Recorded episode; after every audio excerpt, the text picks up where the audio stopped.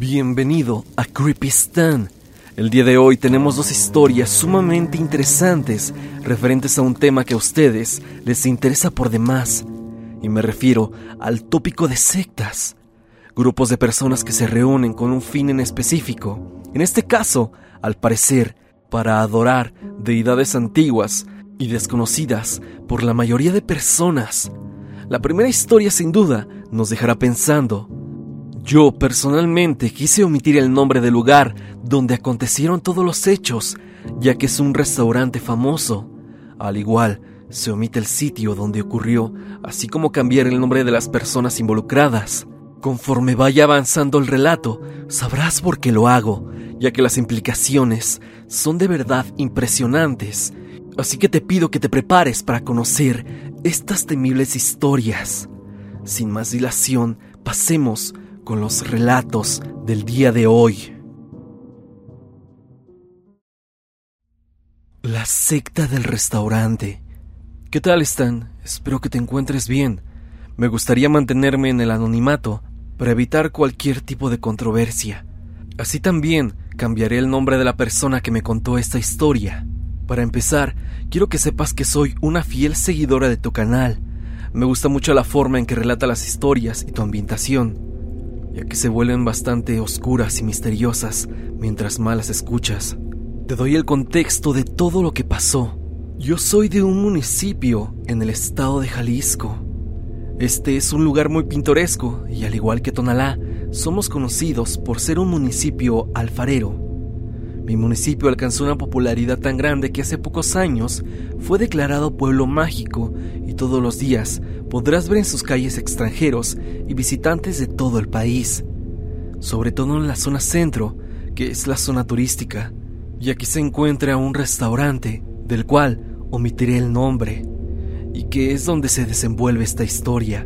Anteriormente yo iba a una estética muy cerca de la zona centro. Juanita quien era mi estilista, vivía sobre una de las calles, la cual cruza una de las principales en este municipio. Sobre la calle Fernández, que así le llamaremos, y sobre esta última se encuentra ubicado el restaurante del cual te hablo. Cierto día acudí con Juanita para que me hiciera un tinte y me cortara el cabello. Ella era una señora de alrededor de 60 años, muy platicona, y siempre me contaba muchas historias del pueblo, de cuando ella era joven y de cómo era antes este municipio. En la misma plática salió el tema del restaurante y ella me dijo que la pared de su corral colindaba con el restaurante, así que ella podía escuchar los murmullos de los comensales y de los mismos trabajadores del lugar. En un tono misterioso, Juanita me dijo, ¿sabes? Tengo una historia un poco tenebrosa sobre este restaurante. Sin pensarlo, le pedí que me contara. Ella me dijo que había comprado esa casa hace como 30 años y que en los primeros años llegó a ver durante las noches sombras totalmente oscuras en su corral y que cuando ella y su esposo ya estaban descansando en su recámara, oían como si alguien estuviera corriendo de un lado para otro en la azotea. Una noche como eso de las dos de la madrugada, y con mucho miedo, Juanita y su esposo salieron de su cuarto para revisar la azotea, ya que pensaban que se habían brincado ladrones a su casa. Ya estando ahí, no vieron nada, pero sí se percataron que del corral se escuchaban murmullos, como si estuvieran rezando y cantando. Bajaron de la azotea y se dirigieron al corral. Ahí se dieron cuenta de que esos ruidos provenían del restaurante. Dice Juanita que no entendía nada ya que todo era en un idioma desconocido. Conforme pasó el tiempo, Juanita se dio cuenta de que estos sucesos ocurrían cada viernes. Muchas de esas ocasiones escuchaban gritos y llantos, tanto de mujeres como de bebés. En una ocasión, ella escuchó como si dos jóvenes hubieran llegado, un hombre y una mujer. Ambos gritaban con mucho miedo y decían, ¿Dónde estamos? Déjenos ir. ¿Qué quieren hacer con nosotros? Ella no pensó mal, quizá creyó que estaban jugando o algo parecido. Pero cierto día Juana salió de su casa a las 3 de la madrugada y caminó hacia la calle donde se encuentra la parte trasera del restaurante, y es el acceso al estacionamiento de este. dice que sobre esa calle habían muchos vehículos de lujo estacionados y que también dentro del estacionamiento del restaurante.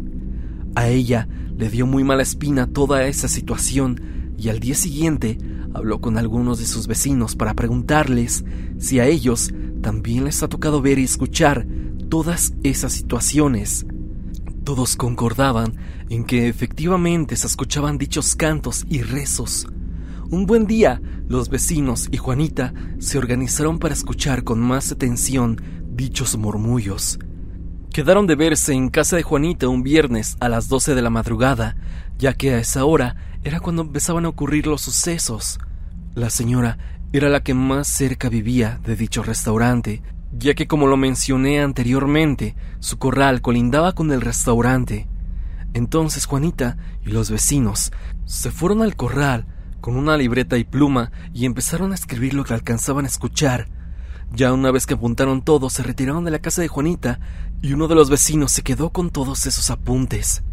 Él fue a la biblioteca del centro de Guadalajara e hizo una investigación sobre todo lo que escucharon esa noche. Descubrió que el idioma en que hablaban era latín y que todo apuntaba a que ellos estaban haciendo oraciones a una deidad satánica o a alguna especie de deidad oscura. Días después el vecino convocó a una reunión en su casa junto con todos los vecinos, incluyendo a Juanita, y les comentó todo lo que él había investigado Llegaron a la conclusión entonces de que estaban ante la presencia de una secta satánica y su punto de reunión era aquel restaurante. Todos estaban asombrados y Juanita era la más temerosa ante esta situación, ya que a partir de que se ya que a partir de que se reunieron todos en su casa, se intensificaron los eventos paranormales.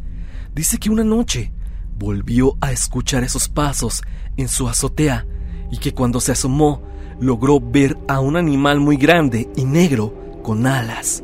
Dice que era como una tipo gárgola o como un animal cuadrúpedo con alas, que en cuanto se sintió descubierto, desapareció. Juanita decía ya no aguantar esta situación. Fue entonces que todos se pusieron de acuerdo para ir a visitar a un sacerdote muy famoso, no solo en esta localidad, sino en muchas colonias de Guadalajara. Él era el padre Rafael.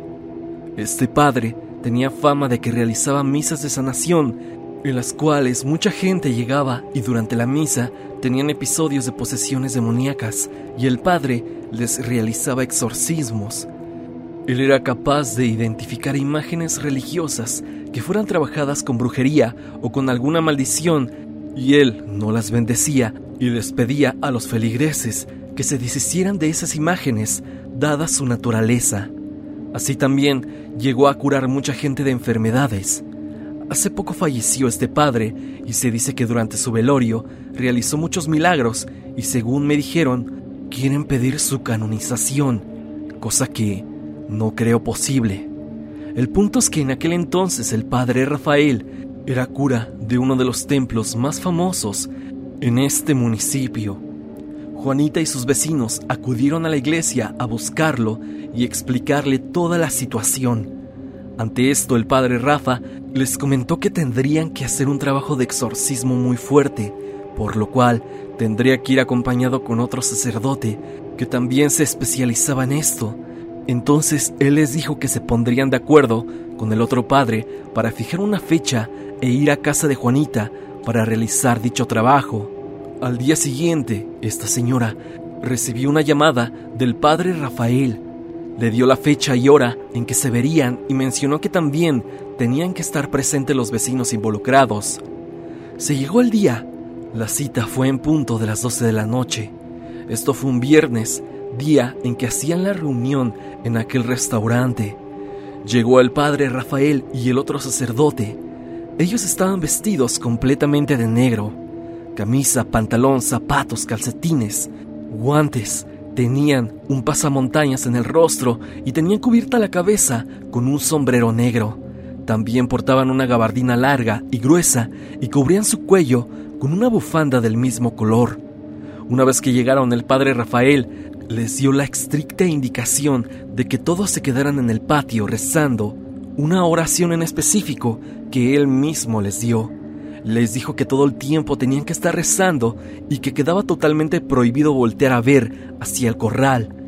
Tenían que estar totalmente concentrados en la oración sin parar de rezar. Así pues, ellos se quedaron en el patio y los dos sacerdotes se dirigieron al corral. Pasaron las horas y ellos no dejaron de rezar. Juana me contó que todo transcurría de manera normal, pero que en punto de las 3 de la madrugada se empezó a sentir el ambiente muy pesado, que tanto ella como los vecinos empezaban a tener mucho sueño. Decía que era como si alguien tratara de impedir que ellos siguieran haciendo oración. Sacaban fuerza de donde no las tenían y siguieron rezando. Esa energía se manifestaba cada vez más fuerte. Juana menciona que mientras ella rezaba, veía de reojo sombras negras entre ellos. Finalmente los padres terminaron su trabajo a las 6 de la mañana y hasta ese entonces Juanita y sus vecinos dejaron de orar. El padre Rafael les comentó que había sido un trabajo muy fuerte y muy cansado. Dijo que en el restaurante realizaban misas negras y que invocaban a demonios muy poderosos, los cuales en varias ocasiones intentaron atentar contra la vida de ambos sacerdotes. Por eso era muy importante que no voltearan a ver, y mucho menos dirigirse hacia el corral mientras realizaban el trabajo. El padre le dijo a la señora que las sombras en su corral y azotea eran esos entes. Mencionó que tanto la casa de Juana como la de los vecinos ya estaban protegidas de todo mal. Antes de irse, el padre Rafael le dijo a Juana, Juana, en tu corral dejé puesto un espejo. Ese espejo siempre debe permanecer ahí. Si en algún momento se llegara a quebrar, inmediatamente lo tienes que cambiar por uno nuevo. Por favor, mantén siempre ese espejo donde yo lo dejé. Después de que se realizó esto, Juanita ya no volvió a ver ni sentir presencias en su casa, al igual que los vecinos. Ella menciona que también ya no volvió a escuchar que hubiera actividad los viernes en aquel restaurante y que finalmente hubo tranquilidad en su casa y alrededores. O al menos así lo percibe ella. Esa es la historia, Stan. Espero que te haya gustado y que pronto la puedas escuchar en tu canal. No es una historia personal, pero te puedo asegurar que la persona que me la cuenta es seria y no tendría por qué mentirme. Te mando un fuerte saludo y espero que tú nunca visites este restaurante, que hasta la fecha sigue abierto y operando como si nada.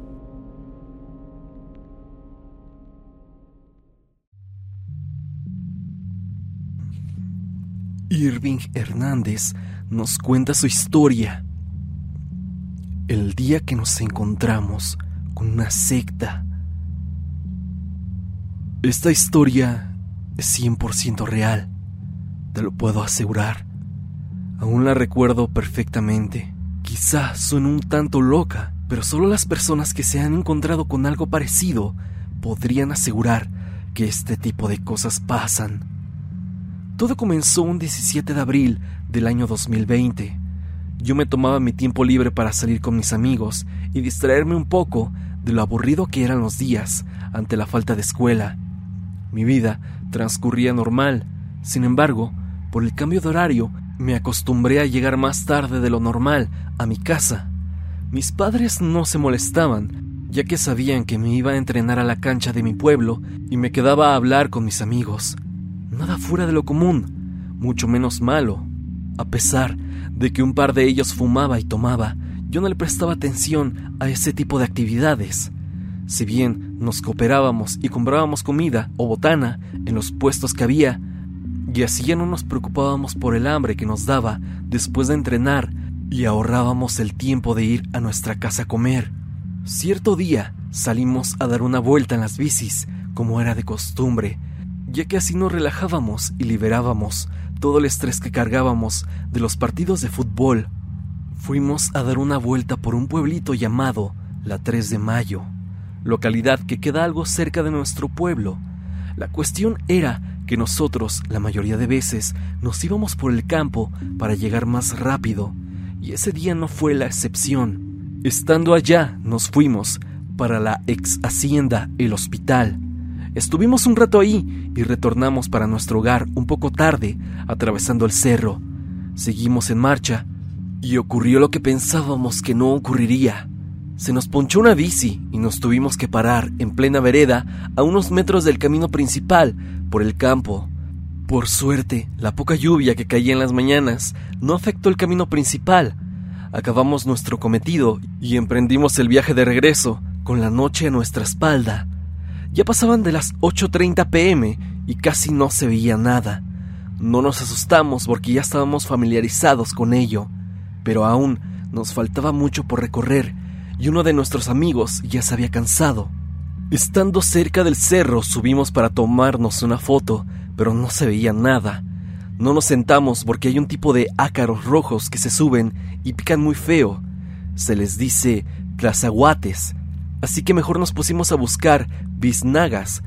No encontramos nada y nos fuimos. Al ir bajando, noté de reojo a unas personas que iban subiendo por el otro camino.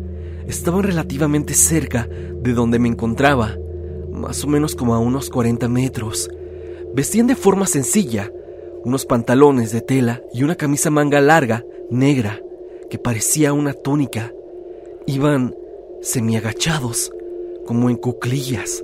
Llevaban unas bolsas negras y unas tipo ramas, como de medio metro, amarradas de un hilo que llevaba bolsitas de un color rojizo. Sinceramente no sé si eran plantas o quién sabe. Además, llegaba un olor putrefacto, parecido al de un huevo podrido. Cargaban unas botellas que sepa Dios qué clase de líquido traían dentro.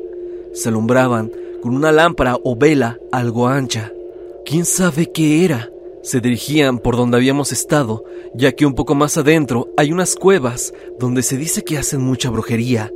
Más o menos calculo que eran unas siete u ocho personas, de estatura alta y complexión un tanto robusta.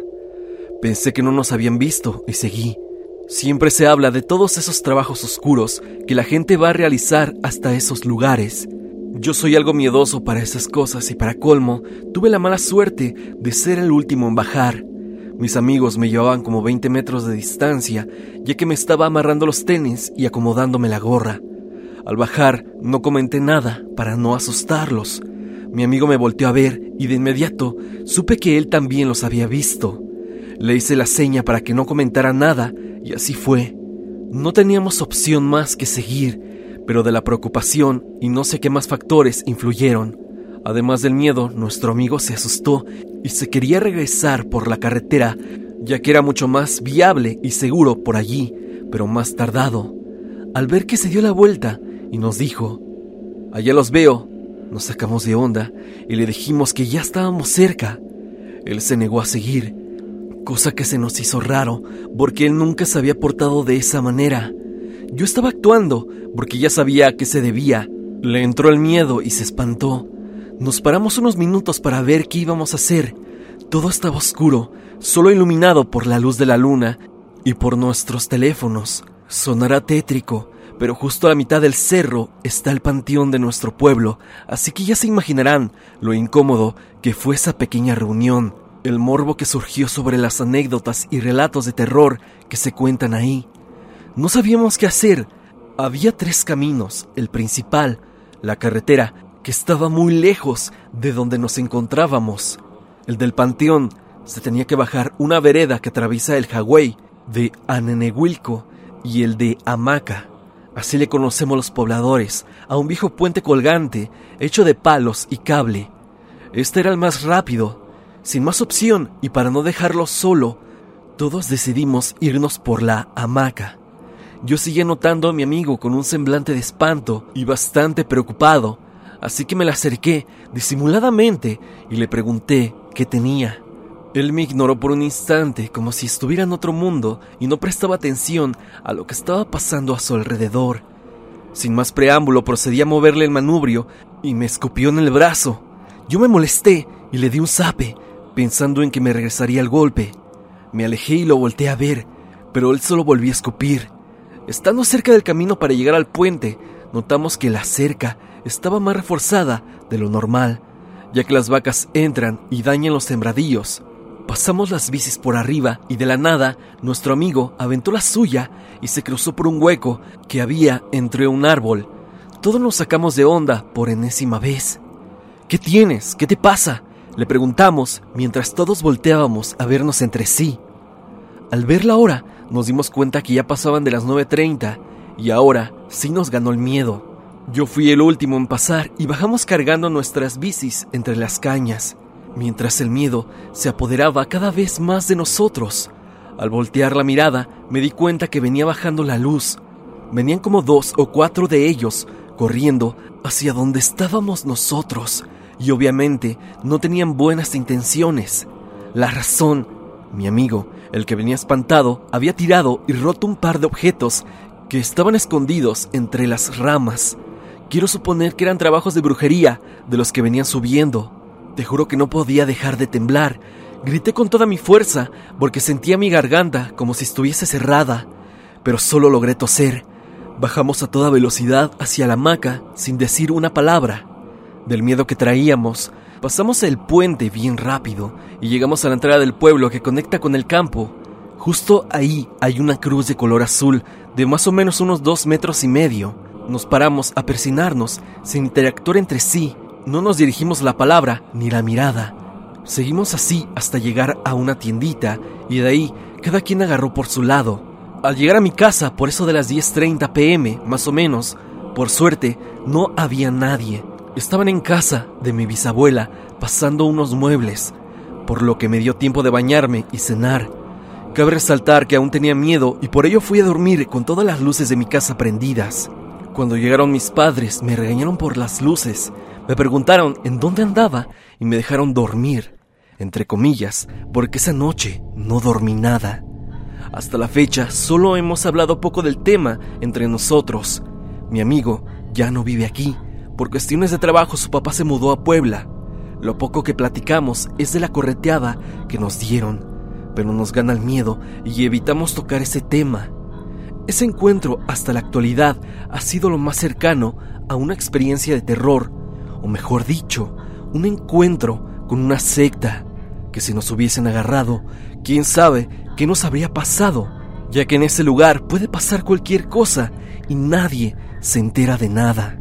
Quiero acabar mi experiencia diciéndote que este tipo de cosas suceden, que son reales, y solo falta que un día quizá tengas mala suerte, o quizá por simple coincidencia puedas encontrarte con uno de estos grupos. Esta es mi historia, Stan.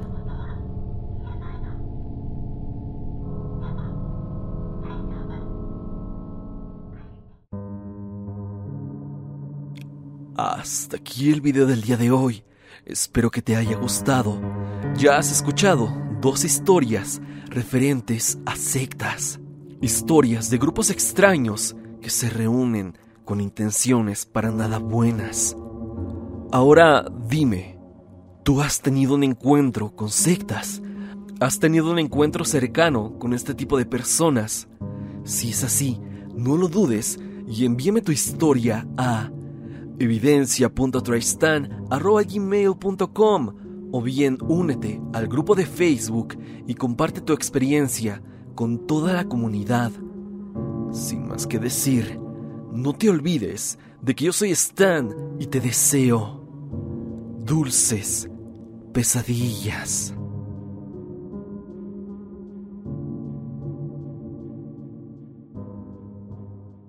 Step into the world of power, loyalty, and luck. I'm gonna make him an offer he can't refuse. With family, cannolis, and spins mean everything. Now, you wanna get mixed up in the family business. Introducing The Godfather at ChumbaCasino.com. Test your luck in the shadowy world of The Godfather slot. Someday, I will call upon you to do a service for me. Play The Godfather now at ChumbaCasino.com. Welcome to the family. No purchase necessary. VGW Group. Void where prohibited by law. 18 plus. Terms and conditions apply.